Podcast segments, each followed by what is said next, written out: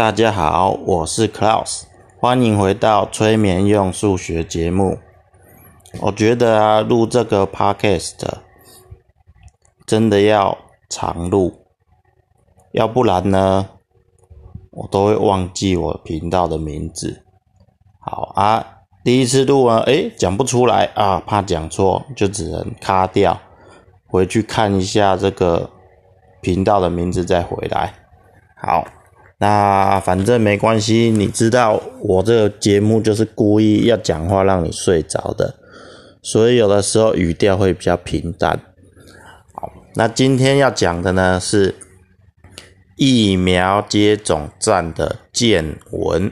好，上个礼拜呢我去疫苗接种站帮忙。好啊，有没有钱呢？嗯，应该说。那是我工作的单位派我去帮忙的，所以那天等于请公假，薪水照领。啊，之前听说有额外的津贴，但是不晓得什么时候会下来。好，那呢，呃，我是我那个接种站呢是在一个很大的宗教团体里面，我近期有人是那个宗教团体的成员。好，这是几乎就是全台湾最大的宗教团体啊，非常的可怕。好啊，那个亲戚呢，呃，当然也会想要拉人进去，但是我压根都没有想要去接触那个宗教团体。这一次呢，是因为工作的关系，好，就只能啊，不能讲说硬着头皮啊，反正我工作的时候就是。呃，人家叫我做什么事情，我就去做。好，所以我去那边呢，就人家叫你做什么事情就做，还 OK。好，那所以这个疫苗接种站见闻呢，会讲一点点这个宗教团体的事情。另外呢，会放比较多在疫苗接种我的观察上面。好。那呃，就正式的开始。好，所以首先呢，讲这个宗教团体，这宗教团体真的非常的大。我是第一次近距离跟他们有互动，好，不是那种你知道亲戚啊啊，有空我们去哪里呀？什么去他们的叉叉堂啊？那种都不算接触。我讲接触是真的走进他们的叉叉堂里面。好啊，他们那个老实说，我觉得呢。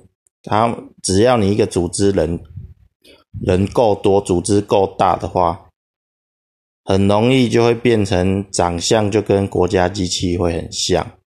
好，就是某种看起来有点官僚。我这个官僚是一个中性的说法，你会看到它就是有某种形式。好，大家就 follow 这个规矩在做。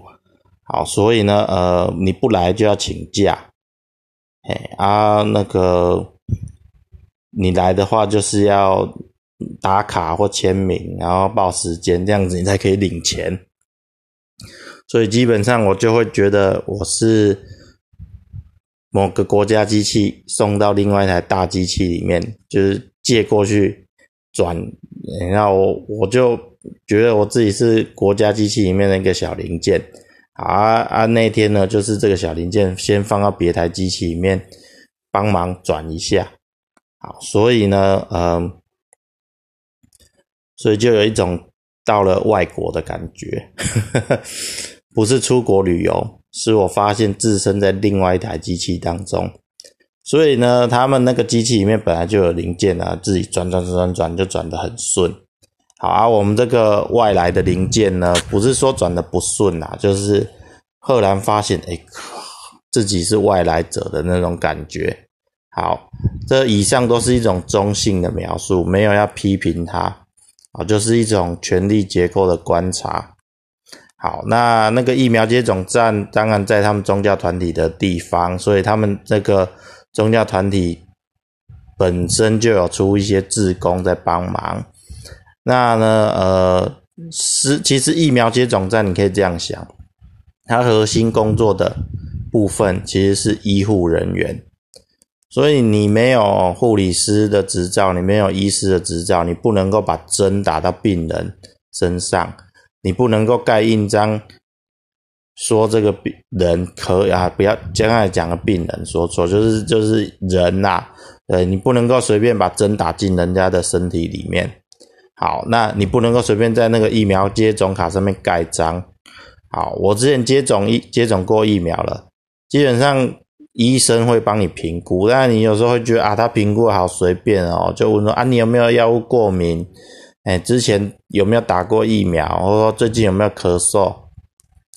不要想说这些问题你都会问，是因为如果你有特殊状况的时候，医生可能会问的更详细。啊，医生帮你盖章上去了。他就有一定的责任，好啊，护理师他可以帮你打针，对啊，啊打针这个你说打针好像很容易，其实没有啊，打针是一种侵入性的行为，好，所以他是有法律责任在那边的，所以疫苗接种站里面的核心的工作人员是一一组医护人员，好，那我在那个接种站，他他的医护人员是从那个宗教团体他们。底下的医院派过来的，所以他们是同一组机器里面的人。好，就宗教团体底下有很多产业啊，有医院啊，有叉叉堂啊，然后有做资源回收啊，有工厂啊什么的。好，那里面呢就只有三四个是国家机器派来的，那我就是其中之一。好，所以你说我们不能够。不能够帮人家打针，不能够帮人家评估，所以就只能在那引导那个动线。好啊，我做的呢是打完疫苗的那一关。那个宗教团体呢，蛮佛心来着。好，因为呃，那是目前在接种的都是年纪比较大的，所以呢，打完都送他们四颗普拿藤。好，那你说送普拿藤谁不会？啊，我是。我是不晓得，就是我我不能，你这样哈，你没有药师资格，你不能卖药给人家啊。送药给人家有没有法律责任，我也不是那么清楚。可是旁边就有旁边那个发药的那个是药师，他有药师的执照的，所以他发药以前都会问有没有在吃什么什么药啊，之前有没有吃过普拿疼，会不会对药物过敏？这些问题一听好像就很简单，可是事实上呢，就像我刚才说的，他有他的专业在里面，那这专业也跟法律绑在一起，对，所以如果他给错药，人家吃了下去有反应的话，有可能会有法律责任。啊，我我没有药师牌，如果我这样做这个给药动作的话，有可能就会触犯某些法律啊，所以呢，我们在那边工作呢，其实。他那个动线是这样设计的，给完药之后呢，我们就把他的身份证字号跟电话号码提进去，没有问姓名。好啊，这个流程有没有法律的授权，我就不知道了。反正长官就叫我们这样子做啊，啊，我们就这样子做。好，那这个实际上的用处呢，在场有一个就是长官，当然他的官也是小小的啦，只等哈跟那个。台北市的那个股长，哎，就是好心肝股长，我看只等是差不多的，一个很小的官。好，他呢原本就跟我说，我们这个接种分上午跟下午，所以上午结束，中午要吃饭以前你给我一次人数，然后下午结束以前再给我一次人数。好，就是要确定知道呢，今天这个接种站有。多少人来施打这个疫苗？好，那反正我当初也没想那么多，就开始，就反正就一直人人家领了药之后就提资料，然后再把这个呃证件还给他。好啊，后来呢，那个长官呢，诶，开始过了半个小时就问我啊有多少人啊，我就算一算就回答他，然后他就跟我说一小时回报一次，我说哦好。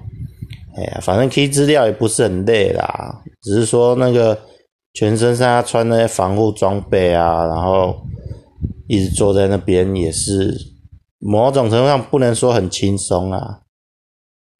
哎呀，然后呢，后来呢，也不到一个小时，他马上长官就马上就赖我。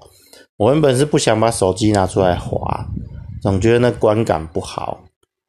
可是呢，你也知道，这个国家机器里面最流行的这个 办公软体就赖啊，你说赖会不会有治安的问题啊什么的？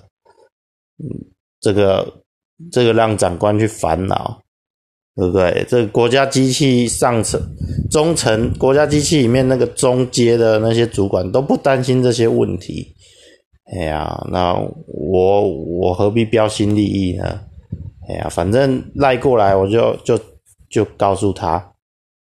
然后来我就想说，对啦，也是。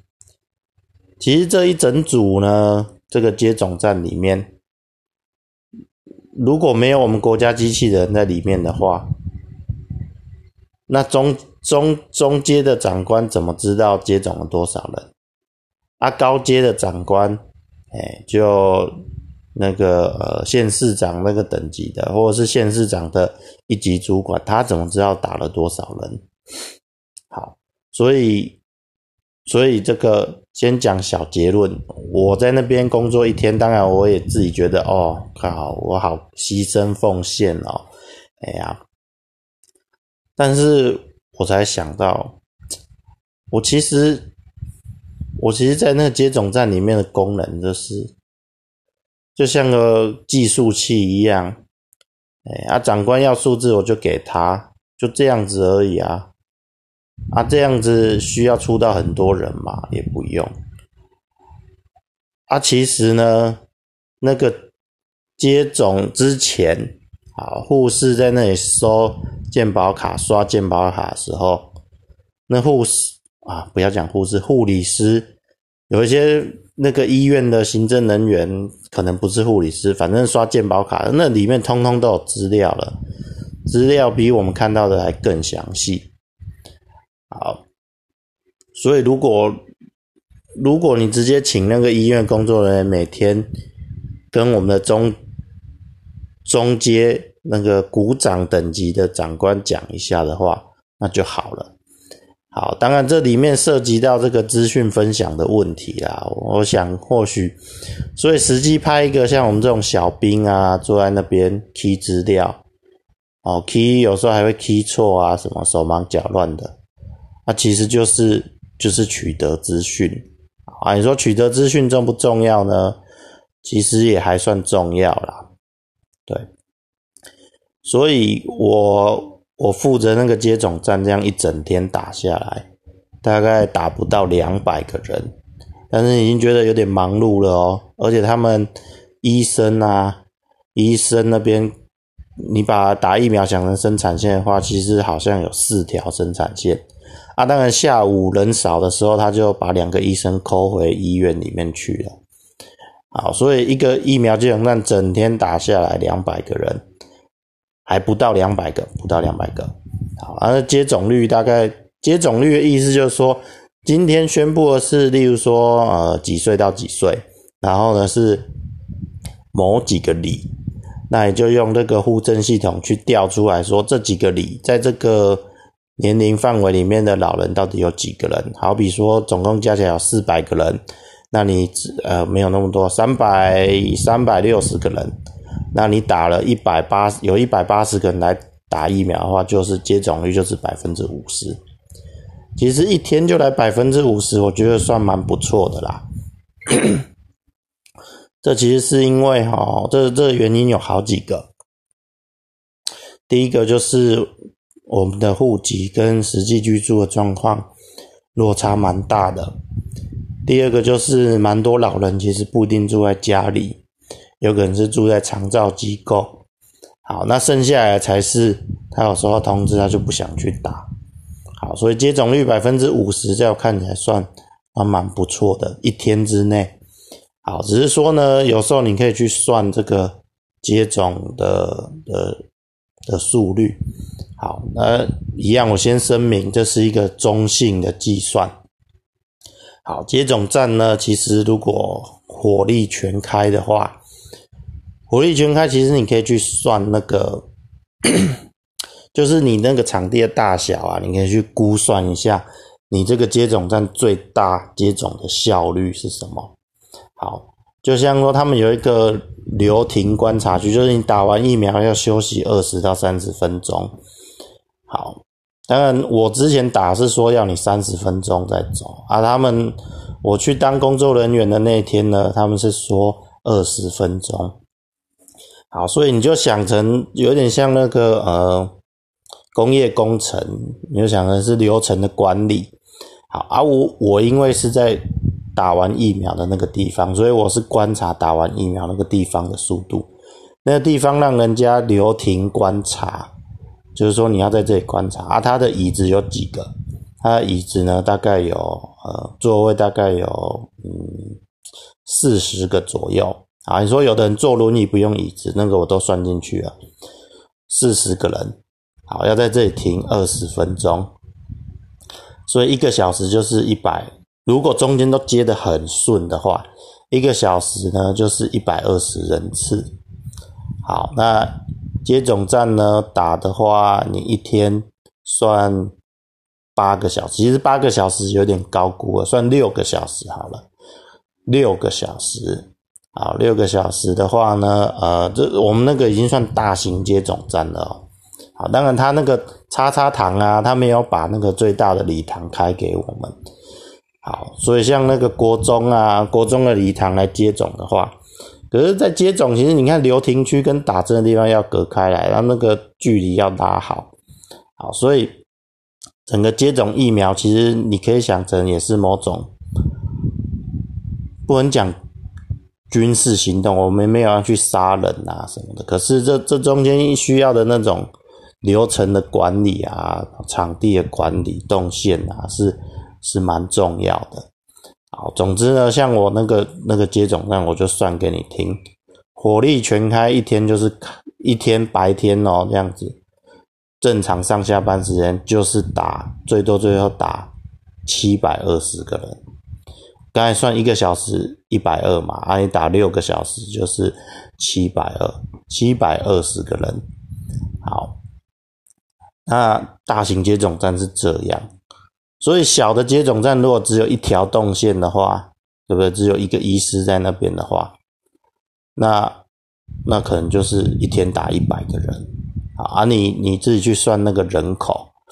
好，啊，我没有要仔细算下去，所以。所以说，为什么现在没有三千万支疫苗在台湾？给你三千万，你现在也没办法马上吃下去啊。对啊，所以这个这个放在这种框架里面去看，所以为什么医护人员第一类的一定要先打完？你那个你那个打疫苗速度是取决于你有多少医护人员。你医护人员都先打过疫苗以后，才适合来当这个工作人员嘛？更不用说，其实很多医护人员现在是忙着在医院里面照顾那些已经确诊的人。那你第一类的人一定都要先打完啦，啊，第一类的人没打完你就拿去给什么好心肝呐，给那些有钱的特权阶级打，这个。放在防疫，你把防疫当成战争的话，这就是这种都犯军法了，对不对？等古代的话就拖去拖去毙了。好，但是讲这样子就是太封建了。我的我的意思就是说，你把这当成一场战争的话，这战争里面有战斗能力的是什么？是那些会打针的人，是那些有能力判断。这个呃，什么状况、什么症状该怎么处置？是那些医护人员，好，包含那些医护人员必要的辅助人员哦。对，我我会洗衣服，不代表我可以在医院里面洗衣服。医院里面处理那些沾过血的床单，那是有一套工作的流程的，对不对？你在不是你丢到家用洗衣机洗一洗就可以的。你要懂得那套预防感染的流程，好，所以医院里面不是只有医护人员需要打，他们辅助的那些工作的人员也都要打了疫苗以后，这样我们后续的这个能量才能不断的输送过来，才能不断的持续的帮更多人施打疫苗。好，疫苗不是不是一天下来一给你五百万，你可能打不完都放到过期。哎呀，好，所以这就是我在这个疫苗接种站的见闻。好，实际有去参与过这工作，才会知道这需要很。很，这个呃，你某种程度上管理的能力要很好，那治理这个城市的能力，你要知道怎么样组织这些人来做这些事情。那呃，我在我觉得我看到那个宗教团体，他们的这个组织能力是真的蛮不错的，好效率不见得很高。但是他们抠得到人啊，哎呀，他们有有他们的人力资源非常的丰富，所以可以用一种比较浪费人力的方式来做事情，最终得到结果还是好的，还是好的。好啊，当然作为一个，我说在国家里面有这样子一个组织呢，呃，那。我我这个是用比较中性的说法，当然，当然一方面就是我我并没有不不喜欢，但是我不能说讨厌。我这个宗教团体，它已经是某种小的国家或类似政府的，它有那个能力在那边。好，可是它的决策方式呢？它它跟我们的政府不一样啊！我们的国家政府有立法。有行政，有司法。那除了司法之外，行政跟立法都是由民意去选出来的。对，所以我们的政府是有统治的正当性的。但是在我们的社会里面，还有另外一个能力跟政府相当的团体，啊，它没有任何民主的基础，所以你可以想着说，它就是一个独裁的。类政府团体，好，所以它效率好不好？某种程度上，效率会比你这个有统治正当性的民主政府会更好，这是一定的。嗯，可是它会不会造成问题呢？对不对？你，嗯，会不会有某些那个这个这个机器独裁会不会产生某些问题？这个这个以后再讨论。好，但是他们肯帮地方政府的忙，对啊，地方政府也喜欢借用他们的这个鱼帮水，水帮鱼。好，有些事情你你用正规法律的方式做太慢的话，就叫这种不用法源依据就可以做事情的号称的慈善团体来做，当然效果会很快。好，所以我我觉得。请这宗教团体来协助当这个疫苗接种站也蛮好的，嗯，他们资源真的丰富。好，那最后呢，再讲一点我的观察。其实当初去那疫苗接种站的时候，就是我们单位里面就是要造轮啦。啊，那时候说有津贴啊啊，大家好像也不是很愿意。可是我去了一次，就是我去的时候是我们单位第第二天。反正去一天、两天、三天，去过的人都觉得不错。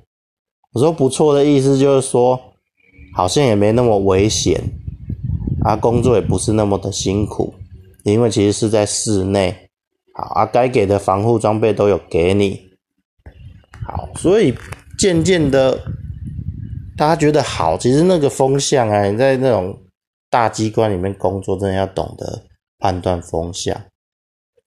原本大家不想做，人家就会问你啊，你可不可以帮我带一班呐？对呀，哎呀，啊可是呢，如果大家都喜欢做的话呢，人家就会变成说，哎，你不用来了，那个谁谁谁今天可以来，因为你家住比较远，好，你还可以说啊，谢谢你体谅我，但是你这时候就知道，大家觉得这个是好好差事了，大家就会抢着做，好，所以嗯。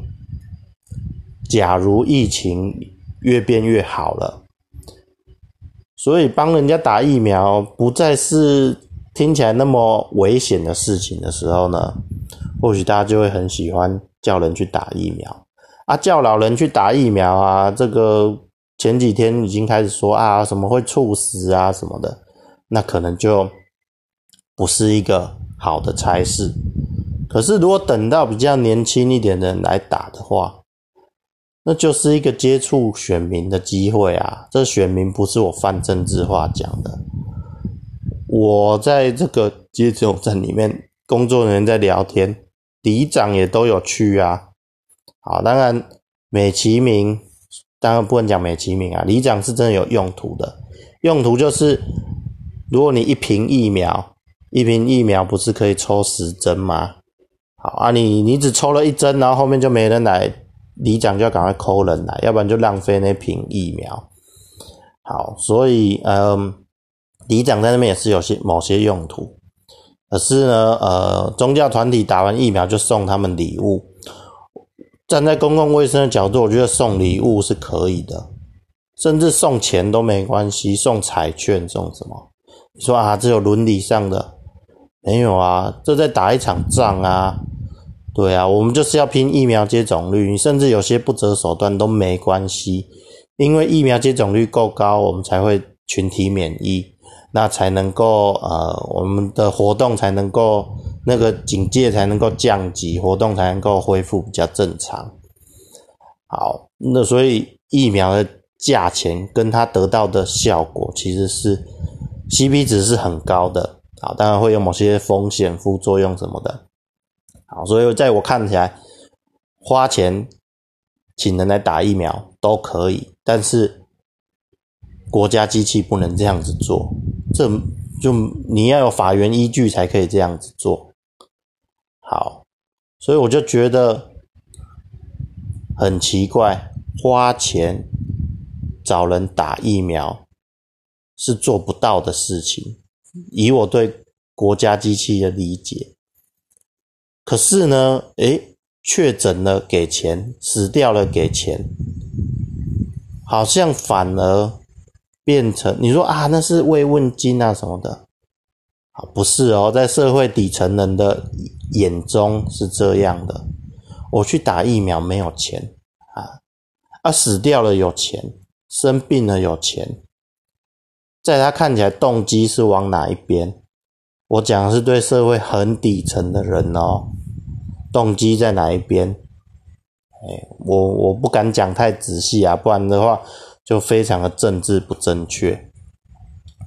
好，因为国家机器的逻辑里面，你给钱的话呢，要有法源依据，要不然的话，要不然的话就是你做错事情呢，你做错事情才要赔钱啊，那。你做错事情赔了公家的钱，那负责的人，你在国家机器里面就要找个找个这个戴罪羔羊出来，他至少要记个申诫吧，至少要得到某种惩处。国家机器的想法就这么的单调死板，哎，所以对那种说啊死就是往生要给钱啊，之前是隔离会给钱，这这这。这个听起来还可以补贴他的不不方便，可是如果如果你你确诊就给你钱，因为确诊的原因给你钱，或者是因为你往生的原因给你钱，这固然是一个很很安慰人的想法。好，可是嗯，这比较像是保险公司的事情，哎呀，你国家可以帮人家买保险，这没问题。好，所以我在我看起来，我觉得不如。当然，我我不是独裁政府啦，因为因为我觉得独裁本质上不是很好。可是，在我看起来，你钱你不如拿去鼓励人家打疫苗。那你你想要人家打疫苗，可以帮他买疫苗保险嘛？哎呀，看看这保险公司愿不愿意保，嗯，而不是说呃人往生了给他钱。那种很穷的人往生了，你真的应该给他钱啊，就是什么丧葬补助什么的。但是，但是好，如果你你站在国家有做错害你死掉的角度给钱的话，这是非常不对的，这是非常不对的。好，国家的防疫到现在并没有明显做错什么事情。我讲的是中央政府的成绩，嗯，反而地方政府某些地方政府，说不定你如果事后监察院如果去去调查的话，可能犯了很多错误。好，那这时候该赔钱的是谁呢？哎呀，人命该谁去扛呢？这个是值得深思的问题。好，所以这个是我在疫苗接种站工作一整天的想法。